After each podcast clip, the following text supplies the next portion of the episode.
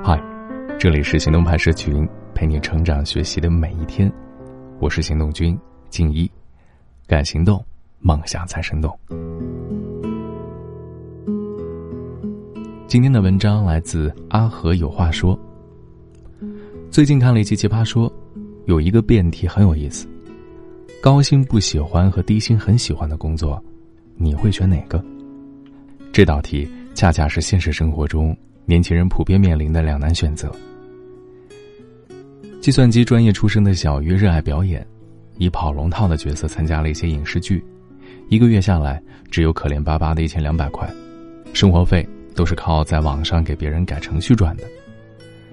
我表弟毕业的时候，和女朋友两个人开了一家陶瓷工作室，从刚开始一个月没有一笔订单，到打通线上线下的售卖渠道，甚至有外国人买下当纪念品带回国。他们很庆幸自己坚持了本心，能够把自己热爱的事情做成了工作而从事。那个总说着人间不值得的李诞也无法免俗。李诞喜欢写认真的文学作品的热爱程度，远远超过他做脱口秀的热情。可讽刺的是，他做脱口秀的收入是他写文学小说的一百倍以上。正如蔡康永所说：“拿到钱之后，我们才有资格体会钱对于人生的意义。”在大家做出选择之前，我想和大家谈谈我对喜欢的理解。就像蔡康永所说：“喜欢是一件危险的事情。仅凭喜欢作为选择一项工作的喜好，无外乎是一种冒险。”有个在北京工作的朋友阿宇，他毕业那年就去当了北漂，经过七年的摸爬滚打，现在也做到了广告总监的级别。他这个人骨子里富含着浪漫基因，向往诗和远方或者一切罗曼蒂克的东西。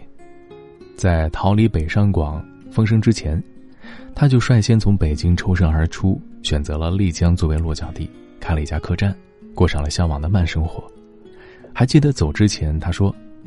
我早就规划好了，在广告行业里待七年，攒够钱就辞职去丽江。今年年初，他在丽江的客栈是开了整一年了，也是他连续亏损的第十二个月。阿宇决定回北京重操旧业。这个诧异的决定，正如他决定离开北京的时候一样，让人愕然。阿宇是这么说的：去了丽江以后。并没有如愿过上下午在院子里晒太阳，傍晚在台上和歌手一起唱《你在南方的艳阳里大雪纷飞》的日子。先是因为没有先见性的预判，去了丽江没多久，当地政府就出了整改规定，对客栈的经营影响很大。本来就饱和的市场让他的生意从不温不火变得入不敷出，同时选择了慢生活嘛，就等于放弃了以前优渥便利的生活条件。除了客栈的经营接连亏损以外，略显奢侈的课时费，欠缺经验丰富的外教老师，让孩子一千三百块一节的外教课，也不得不搁浅了。嗯，仅凭喜欢去做一件事儿，无疑是任性的，而这样的任性是有代价的。有时候，往往只看到喜欢带来的快乐，却忽略了要为此承受的代价。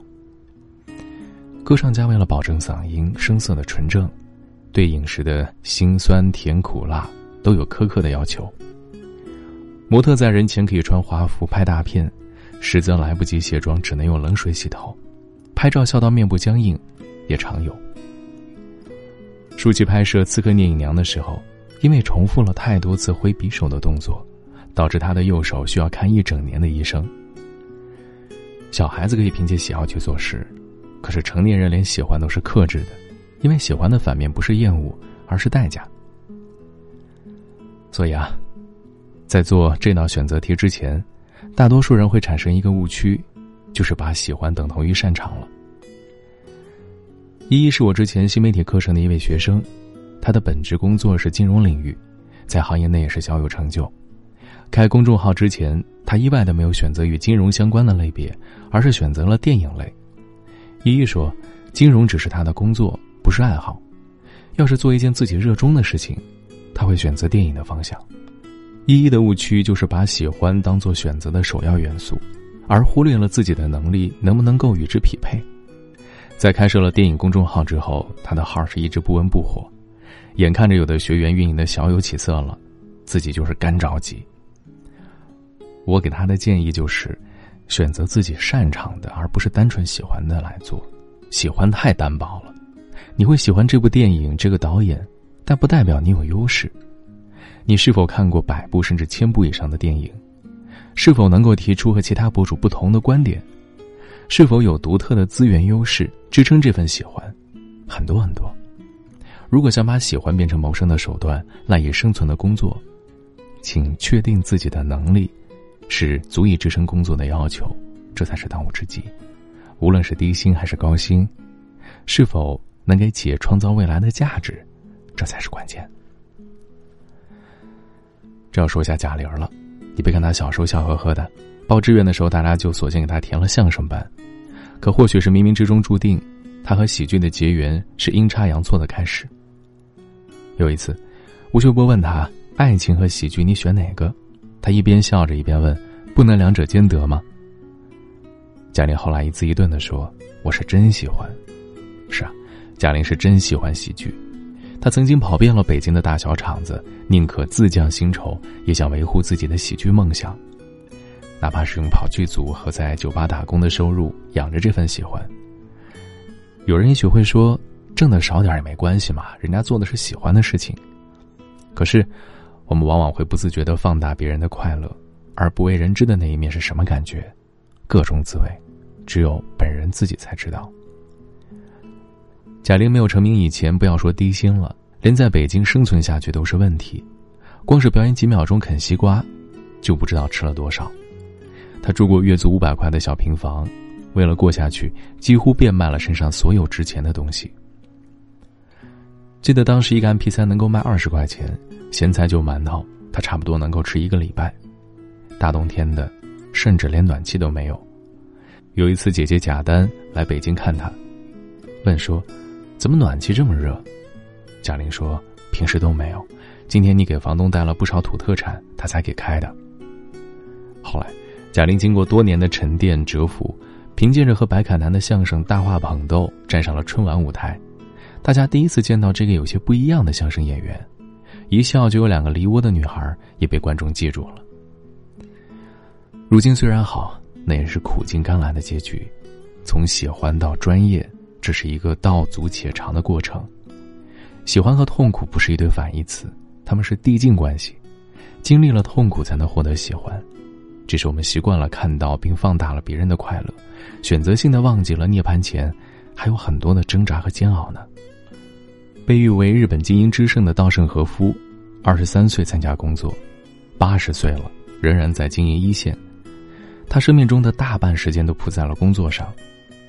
有人曾经问他：“你为什么如此拼命工作？”他的回答是：“因为我通过自己的努力爱上了工作。”这句话可能一听摸不着头脑啊。仔细想想，现实中，或许我们每个人都对当下的工作有很多不满吧，想做自己喜欢的事儿。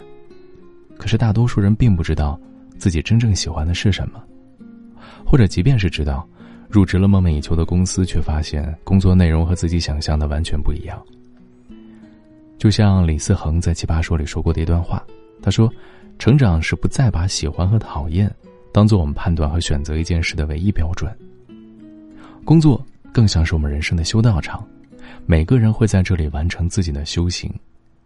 人生中百分之九十九的事情。”是我们无法掌控的，而唯一的决定权，就是态度了。现在能做的，就是大胆去做吧。今天的关键词是喜好。